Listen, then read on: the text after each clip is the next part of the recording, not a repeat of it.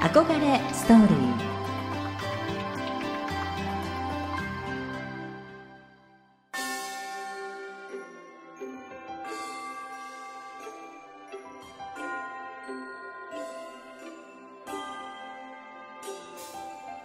憧れを原動力に女性はもっと輝ける。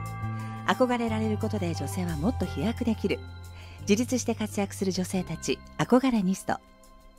ここからは自分らしく生きる憧れニストの皆さんをお迎えしさまざまな経験や物語を伝えていく憧れストーリーのお時間です。今週来週は憧れニストゼロ期ジュエリーブランドゼルコーバ系主催川崎欅さんをお迎えしお話を伺っていきます。川崎さんよろしくお願いします。よろしくお願いいたします。はじめまして。はじめまして。はい。あの憧れニストゼロ期ということで、はい。憧れニスト初代としてはい。この夏まで活動を続けてこられました、い、かがでしたか？そうですね。自分の力だけではうん。成し得ないステージに連れてきていただけたような印象で、ええ。はい、お客様ですとか、はい。あの知り合いの皆様にもとっても応援していただけて、とてもいい経験をさせていただきました。ブログをねとてもまめにはい。アップなさっていて とても素敵な記事がありました。ありがとうございます。周りも割とこう反応的には？あそうですね。うん個人的にメールをくださったりそうだったんだねというようなあのお話をしてくださる方も多くいらしてはい。とても嬉しかったです。充実したはい。半年間ですね、あの欅さんっていうのははい。ひらがなで書くんですが、はい。これご本名はいそうです。本名で素す敵なお名前ですね。ありがとうございます、うん。これはどなたが？これは両親が、はい。あの名付けてくれた名前です、うんうん。はい。はい。何か思い入れというかそうですね、はい。あの両親は学生時代に東京で巡り合ったんですけれども、え母の故郷が宮城県でして、はい。父は就職をするときに思い切って宮城県へ引っ越しました。はい。はい、それであの欅の木というのは宮城県仙台市に、うん。あの欅並木がありまして、はい。その県木でしたり市の木なんですね。木になってシンボルツリーになってはいはい。おります、それでそちらをあの見ました両親が、うんえあ宮城に骨をうずめようと決めたのが欅の木だったということで、はい。はい、欅と名付けられまあした。そうですか、なかなかいらっしゃらないですもんね欅さんってね。そうですね、うん。はい、初めてお会いしました。ありがとうございます。さあまずはそんな欅さんの半生これまでのヒストリーについて伺っていきたいと思うんですが、はい。今お話ありました宮城県のご出身、はい、小さい頃はどんな女の子だったんですか、そうですね、うん。割と活発だったかもしれません。ははい。い、はい。うん。はい。なんか小さい頃憧れていたはい。将来の夢とか職業とかって何だったんでしょう、そうですね、あの戦隊ものの始まりの あの時代に幼少期を過ごしておりまして、ゴレンジャーというゴレンジャーですか、はい、ゴレンジャーという戦隊もののあの時代だったのですが唯一あのモモレンジャーですか？モモレンジャーに 憧れておりましてへえ。モモレンジャーになってみたいと思ってました。それは正義の味方っていうか正義感強いとかそういうことですか？そうですね、うん。はい。そういうあの女性に憧れてました。こう一点願望って。ね赤レンジャーとかキレンジャーカレーが好きなキレンジャーとかいろいろい。ましたけれども、はい、それで、えっと、ずっと宮城でお過ごしになって、はい。はい。大学も向こうで、そうです。はい。はい。卒業なさって一般企業に就職したんですよね。はい。えこの時は、はい。あの貿易関係のはい。お仕事っていうことでしたけど、はい。普通にあのオイルやろうかなっていうことで就職なさったんですか？そうですね、はい。あの一応あの自分の夢というものがあったのですが、はいはい。うん。ちょうどあの就職の氷河期に差し掛かり募集が時代ね、ございませんでして、はいはい。はい、それであの一般企業の方ではい。貿易の部門で働かせていただいております。はい、それででも夢があの勤めて半年後ぐらいにはい、夢 募集してんじゃんっていうことでいきなりなんか転職なさったんですよね。はい、ちょっと新聞の記事を朝の掃除の時に、はい、発見してしまいまして、はい、えそれで上司に相談をいたしまして、転職させていただく運びとなりました。上司は何ておっしゃってました？だって半年？そうです。はい。はい、君の人生だからというふうにあ背中を押してくださいましたお。父さんみたいな上司ですね。へえでもじゃあ人にも恵まれてますね周りの方ね、はい、とても、はい、恵まれておりました。はいはい、それでその希望の職種に、はい、それは、えっと、航空関係のはいお仕事だったんですはい、よね。航空関係の仕事です。はい、はい、い、かがでしたか、そうですねまあ夢が叶って。はい、とてもこちらもいい経験をさせていただきました、もうはい。すべてに対して一生懸命というあのお客様のために一生懸命というそういうものを学ばせていただきました。あーはい、まあ、究極の接客業に近いそうですね。ね、おはい。立場ですもんね。それではい。そこに、え6年間ぐらい出したんでしたっけ、はい。はでその最初の、まあ、23歳の時とはい。その後6年ですから、29歳の時にまたお告げが、はい。これはどどういうあれだったんですか？あのーそうですね。お客様とお話をしている時に、あらあなたその指輪はどちらでお求めになったの？っていうことで声をかけていただきまして、はい、びっくりしました。あこれって？と思いまして、うん。あのこんな小さなもので自分の中身まで褒めていただけたようなうん。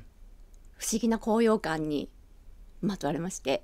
はいあ当然制服をお召しになるようなお仕事ですね。はい、そうですね。はい。なかなかじゃあこう自分を、はい。あのアピールするようなおしゃれっていうのは職場ではできない環境ですね。の中、はい。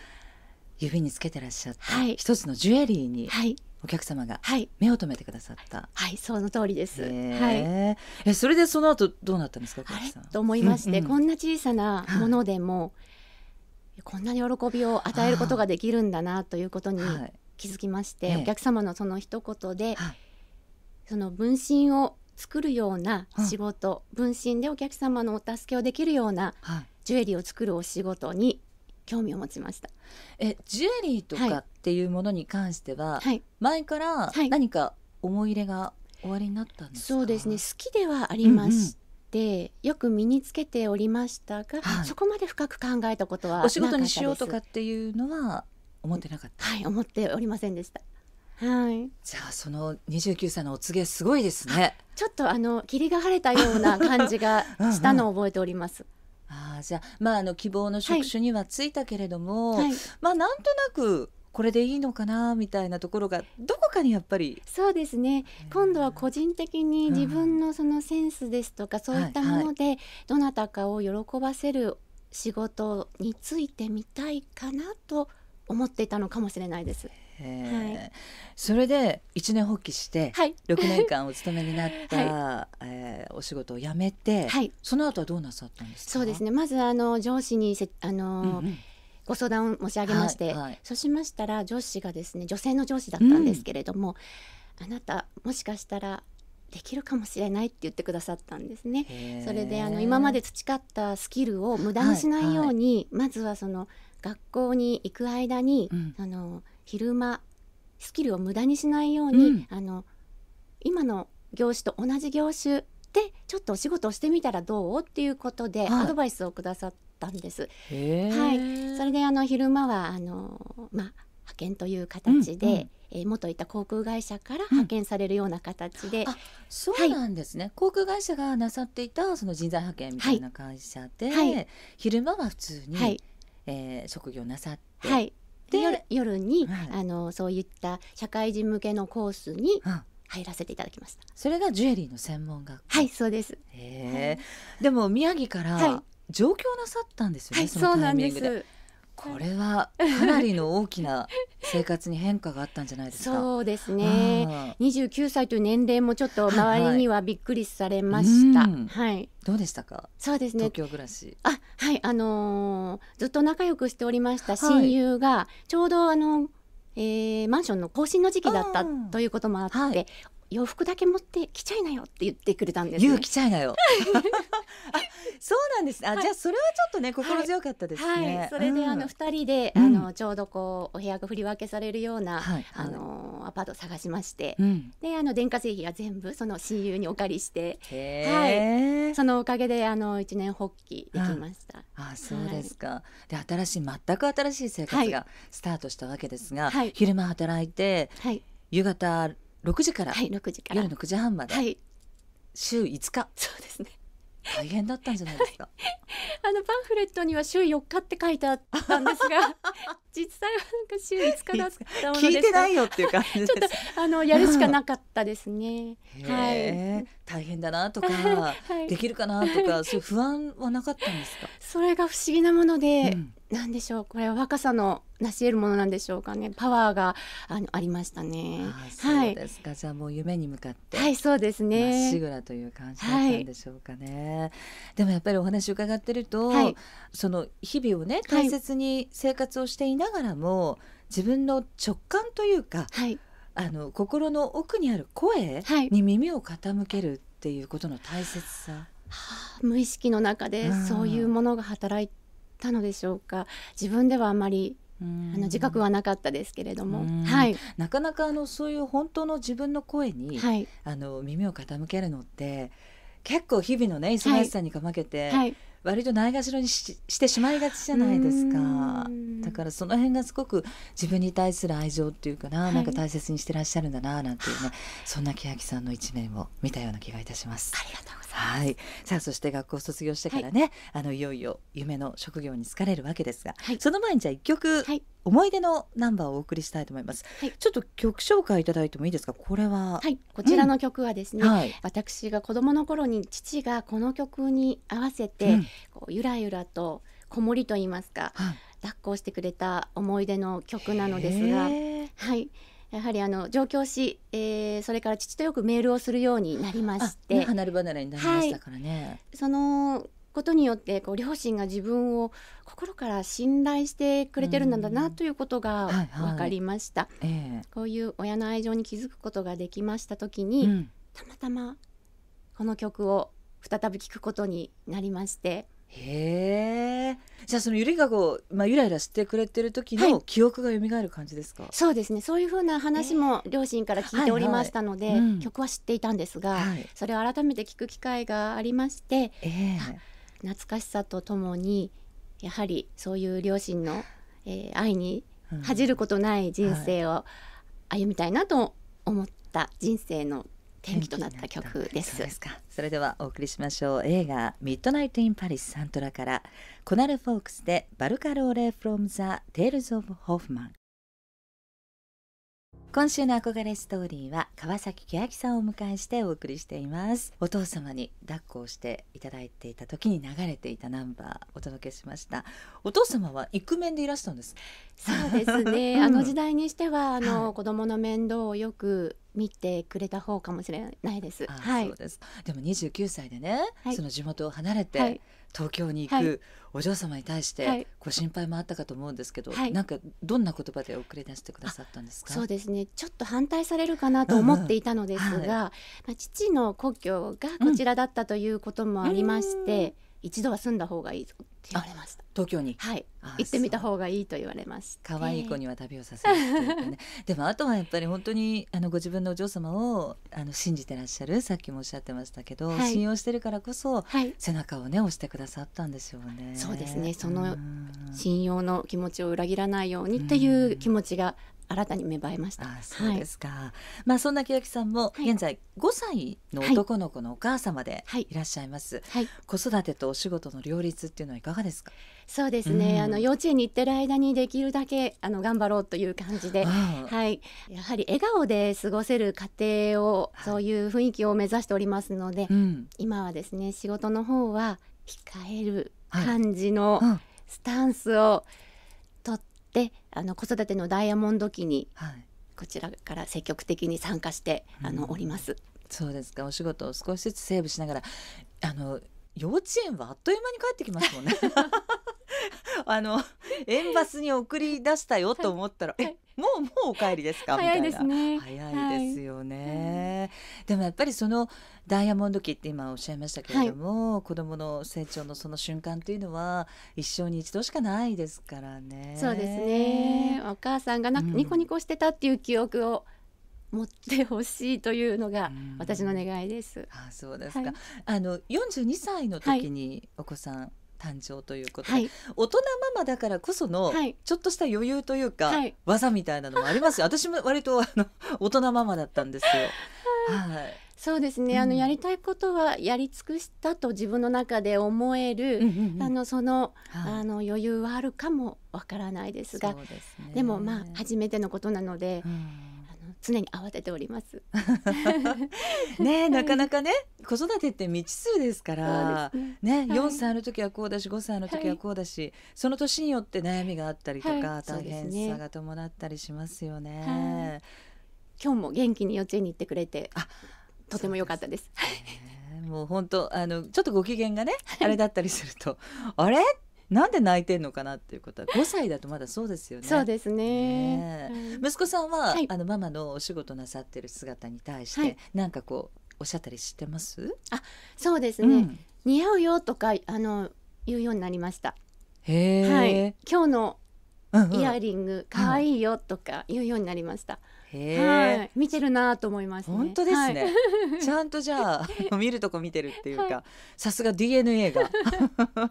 息子さんも将来なんかジュエリーの世界に住んだりなんていうことあるんじゃないですか？そうですね。ねえ。じゃあ今笑顔を大切にはい。はい子育てをなさっているということです。はい。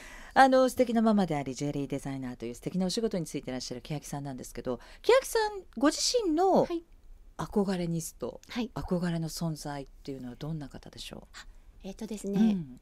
小説のはい。魔女の宅急便の、えあの作者でいらっしゃる、えはい、角野栄子さんが私の憧れニストです。へえ、はい。どういうところが？現在もう80代でいらっしゃるんですが、うんうん。今でも本当に可愛らしく素敵でチャーミングなあの発信を続けていらっしゃいまして、うん。あのあちらの、えー物語を書かれたのもはい、とても遅かったんですね。あそうですよね、はい、結構35歳で作家デビューをなさったっていうことですね、なのでいつでも諦めずに人生は先に進めるのかなっていう勇気をいただけた方です。そうですよね、なんかこう何かを始めるのに遅いっていうことはないよっていうすね。ねそういう、はい、今もう80歳はい。ぐらいでいらっしゃるんですよはい、ね、80代でいらっしゃいます。はい、はい現役で。現役で。創作活動なさってるっていうことですからね、その辺はやっぱりクリエイターっていうか、はい。アーティストとしては、はい、とても憧れます。はい、それでいてとても素敵な方なので、はい、うんなかなかねやっぱりこう特に女性ははい、あの年齢っていうのもいろいろ気になったりとか、はい。そういう部分もありますけれども、はい。そういう素敵な先輩がいるとはい、ちょっと見習おうかなと。そうですね。いつもインスタグラム拝見して素敵だなと思ってます。う。んそうですか。でもね欅さんみたいなお仕事っていうのは、はい、ものをこう生み出していかなきゃいけないじゃないですか、はい。デザインするにも、はい、なんかこう自分でアウトプットばっかりだと、はい、あの枯渇するっていうかね、はい。そういう部分もあると思うんですけどはい。ご自分にインプットするのっていうのはなんかこうあるんですか、あ、そうですね。うん。あの美術館に足を運んだりですとか、はいはい。あとはあの洋書をこう眺めるとか、洋書を眺める、はい、あのそうですね。あとはやはり、うん、ホテルのラウンジでぼーっとしてみるとか、以前はよくそういうことも自分の中に取り入れておりました。へえ、そうするとなんとなく吸収できるってことですか、そうですね。心がこう解きほぐされてうん。吸収しやすくなるような感じがします。うーん。はい。ちょっとその自分の中に吸収できるスペースっていうかね、そういうものを持っておかないと。そうですね。ちょっと生活とは違うところに自分をすっと置いてみるというようなことがこうインスピレーションを招き入れることになっているのかなと、はい、自分の中ではそういうふうに感じてます。へー。でもね素敵なお仕事で、まあ、ジュエリー自体が、まあ、ある種ご趣味みたいなところもあると思うんですけど、他に何かあるんですか？全くジュエリーとは違う世界で、はい。あ、のこういうこと音楽も結構ねお好きでそうですいらっね。しゃるみたはい。あの詳しくはないのですけれども、うんうん。やはりその音楽をかけてその中にいるっていうことで、ちょっとこうなんか気持ちがすごく動き出すと言いますか、はい。はい、そういうことをあの意識してええ。おりまして、はい。はい、朝はインターネットラジオで、あえーラジオお聞きになるはい、へあーのクラシックをかけたり、はい。ちょっとこうホテルのラウンジっぽいですよね。えあ確かに確かに。なんかね、はい。ちょっとこう心が、はい。まあ、くつろぐというかそうですね。癒されはい、るというか、そういうあの力を音楽から借りているかもわからないです。うーん結構じゃあそういうクラシックとか、ジャズもなんかそうですね。午後から夜ははいやはりジャズをかけて、うんちょっと気持ちを乗らせるっていうんでしょうか。ちょっとこうジャズな感じなんですよ夜はあ、そうですね。はい。お酒召し上がったりとかするんですか？それが一滴も飲めないんです。ある意味羨ましいです あそうですか、はい一滴も飲めない？一滴も飲めないんです。はい、いただけないのが残念で、あそうですか、とても憧れるのですが、なんかね、はい。あのワイングラスとか あのスパークリングとかお似合いになるイメージですけれども。ありがとうございます。えー。ワイングラスにあのブドウジュース入れて、あいただいてます。そうですか、はそうあとねあのお召し物もとても素敵あで。憧れニストのホームページ見ていただくとあの、まあ、洗剤というかねプロフィール写真も素敵なお召し物、これボルドーっていうのかなワインレッドのワンピースですか、はお召しになっていて今日もスタジオに。はい。それはパープル。はい。藤色ですかね。はい。なんかこだわりのブランドというかそうですね、うん。あの群馬県の桐生市でやってい。らっしゃる、あのリップル用品店さんというリップル？はい、はい。リップル用品店さんというところのお洋服なんですが、あのショーにお使いになるのはハモンというブランドではい。また別ブランドでお作りになって自分たちで染めてお作りになっていらっしゃるブブランドさんでとても気に入ってます。あそうですか、はい。何染めなんですか？普通の、何染めなんでしょう？うん、なんか色味がなんとも、はいなんかちょっと自然なはい感じがありますよね。はいぜひそんな素敵なねブランドの方も、あのブログの方ではいいろいろとご紹介になそうってですねいますので、えーチェックをしていただきたいなと思いますよろ。しくお願いします。えー、そんな川崎明さんですが現在はゼルコーバケイというジュエリーブランドを立ち上げて。もう何年になりますか、えーとそうですね。2007年からですので。もう13年。あそうですね。江戸が一はい回りしてっていうですね。感じですね。あのジュエリーのお話はまた来週実は引き続きおありがとうございます。付き合いをただきまして詳しくご紹介をしてまいりたよろしくいとお願いいたし思ます。います。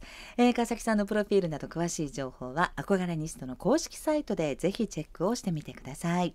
憧れストーリー今日は憧れニストゼロ期ジュエリーブランドゼルコーバ系主催川崎明さんにお話をお伺いしました。どうもありがとうございました。ありがとうございました。来週も引き続き川崎さんにお付き合いいただきます。どうぞお楽しみに